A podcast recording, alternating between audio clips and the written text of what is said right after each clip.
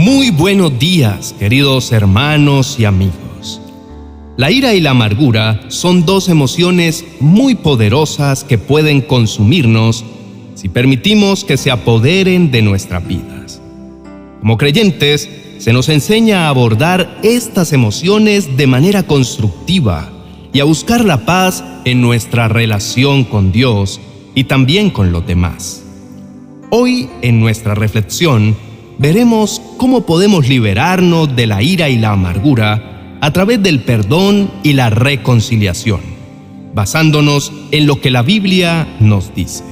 El primer hombre que descubrió el poder destructivo de la ira fue Caín. Caín y su hermano Abel fueron los dos primeros hijos de Adán y Eva. Cuando ellos llegaron a ser adultos, Caín se hizo agricultor y Abel era pastor de ovejas. A Caín y a Abel se les había enseñado la forma correcta de adorar a Dios. Sabían que Dios exigía la ofrenda de un animal inocente como sacrificio por sus pecados. Pero cuando llegó el tiempo de adorar al Señor, solo uno de los hermanos obedeció a Dios. Abel trajo un cordero como ofrenda, pero a Caín le pareció bien traer los frutos de sus cosechas.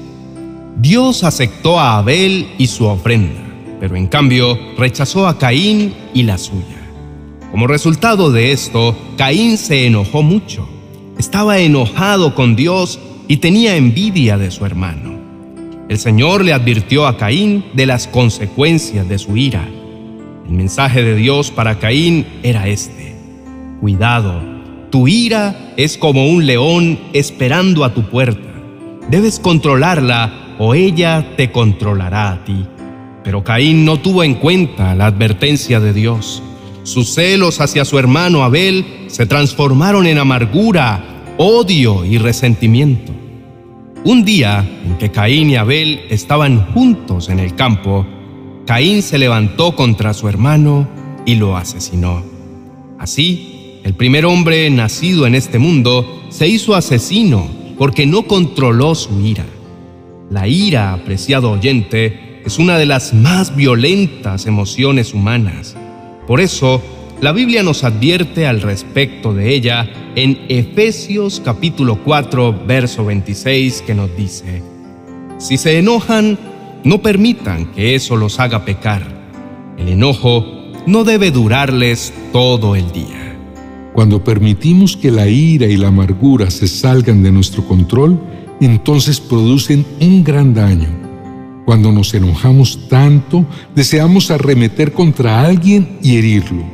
A eso se le llama perder el control. Y a veces pensamos que demostramos lo fuertes que somos cuando nos descontrolamos, pero es al contrario, cuando perdemos el control es señal de debilidad, no de fuerza. Querido hermano y amigo, la mejor manera de tratar con los sentimientos de enojo y amargura es hablar con Dios acerca de ellos. Esta es una buena forma de desahogarnos sin pecar ni ofenderlo a Él. Dios nos conoce mejor de lo que nos conocemos a nosotros mismos y siempre será comprensivo con nosotros. El solo hecho de estar en la presencia de Dios nos ayuda a calmarnos. También nos ayuda a ver las cosas en la perspectiva correcta y después de estar en su presencia, muchas veces nos damos cuenta de que lo que nos molestaba tanto en realidad no era tan importante. Quiero decirte, amable oyente, que una parte importante para que tú y yo podamos ser libres de la ira y la amargura es justamente aprender a confiar en Dios y en su plan perfecto para nuestras vidas. Cuando nos aferramos a la ira y la amargura porque sentimos que hemos sido tratados injustamente o que nuestras expectativas no se han cumplido, estos sufrimientos seguirán dominando nuestra voluntad. Sin embargo, la Biblia nos enseña que Dios está en control y que Él tiene un propósito y un plan para cada uno de nosotros. En Romanos 8:28 dice la palabra de Dios, y sabemos que a los que aman a Dios, todas las cosas les ayudan a bien, esto es, a los que conforme a su propósito son llamados. Entonces anímate a confiar en que Dios está obrando en tu vida y en tus circunstancias para tu bien, incluso aunque no puedas verlo con claridad en este momento. Asimismo, es importante recordar que aunque el proceso de liberación de la ira y la amargura puede ser difícil y doloroso, Dios nos promete que no tenemos que enfrentarlo solos. Él está siempre presente y dispuesto a ayudarnos a medida que buscamos crecer y cambiar, ofreciéndonos su amor incondicional, gracia y sabiduría en cada paso del camino. Así que, enfrentemos y liberémonos de la ira y la amargura con la ayuda de Dios y su palabra. Busquemos perdonar y reconciliarnos con aquellos que nos han herido y encontremos la paz, el gozo y la libertad que solo Dios puede brindar. Vamos a orar, apreciado oyente, y toma un momento para pedir la ayuda de Dios. Tú ya has intentado muchas veces liberarte por tus propios medios de la ira que te domina y de la amargura que constantemente te aflige. Entonces, hoy a través de esta oración, pídele al Señor que te ayude a ser libre. Inclina tu rostro y con todo tu corazón dile al Señor a través de esta oración.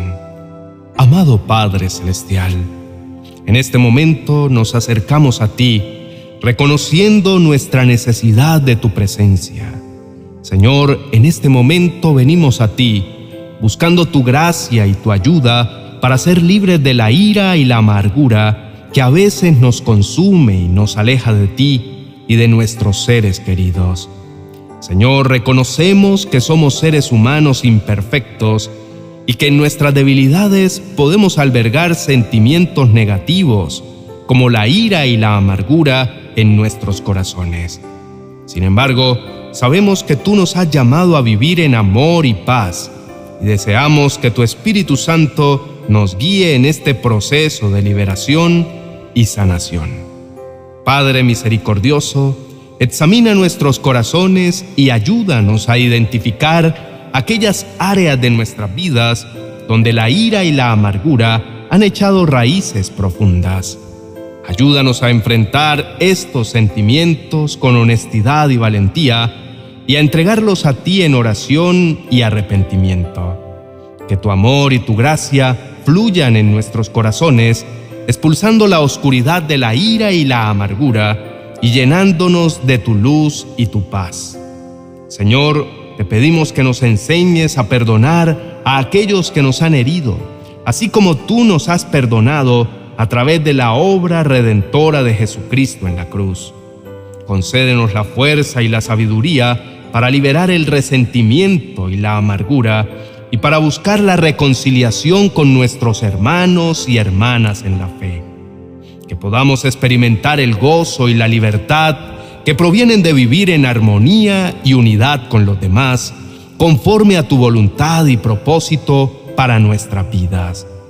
Padre Celestial, también te pedimos que nos ayudes a confiar mucho más en ti. Ayúdanos a recordar que todas las cosas obran para bien de aquellos que te aman y que has llamado conforme a tu propósito. Señor, en los momentos de frustración y desilusión, te rogamos que podamos encontrar consuelo y esperanza en tu amor y en tu promesa de nunca abandonarnos ni dejarnos desamparados. Te pedimos todas estas cosas en el nombre de Jesús. Amén y amén. Muchas gracias, estimado amigo y hermano en la fe. Nos alegra saber que has llegado hasta el final de esta reflexión. Si esta oración ha dejado una huella positiva en tu vida, te invitamos a expresarnos tu apoyo con un me gusta y a compartir este mensaje de esperanza y amor con aquellos que también podrían necesitarlo. Así, colaboras con nosotros en la misión de llevar el mensaje de nuestro Señor a muchas más vidas.